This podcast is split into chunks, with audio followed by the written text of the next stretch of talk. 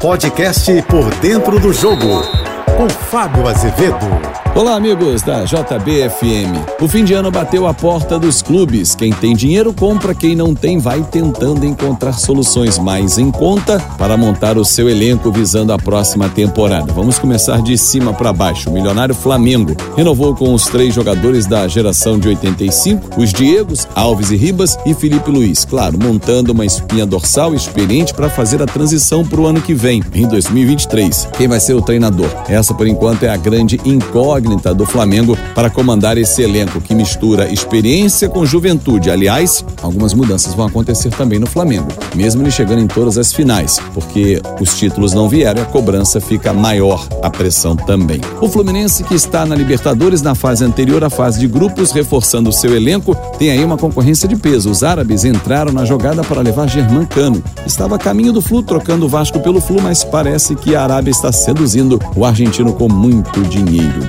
O Botafogo, com poucos recursos, mas com inteligência, mesmo perdendo Pedro Castro, está no mercado e vai anunciar alguns reforços nos próximos dias, assim como a permanência do técnico Anderson Moreira. O Vasco, esse é o mais pobre dos quatro grandes, tem que ter muita inteligência e rapidez. Dois detalhes que estão faltando hoje no Vasco. O Vasco está muito lento nas contratações e não consegue ir ao mercado. Trouxe o técnico Zé Ricardo, mas até agora é muito pouco. Afinal de contas, ano que vem, a Série B vai ser uma super Série B. Grêmio e Bahia se juntaram a Vasco, Esporte Cruzeiro, campeões brasileiros da Copa do Brasil, Libertadores, enfim, times pesados. Lembrando, só tem quatro vagas para voltar à elite do futebol brasileiro, onde o Botafogo deu um salto nesse ano, ficou na Série B, voltou campeão e está de volta à elite em 2022. Quais são as suas apostas? Manda sempre o seu comentário, pode chegar lá na minha rede social em Fábio Azevedo TV no Instagram, no Facebook no Twitter para a gente seguir a nossa conversa e nos meus canais no YouTube, Fábio Azevedo ou Fanático Vascaíno. A gente se encontra sempre de segunda a sexta-feira no Painel JB, primeira edição, 8h40 da manhã,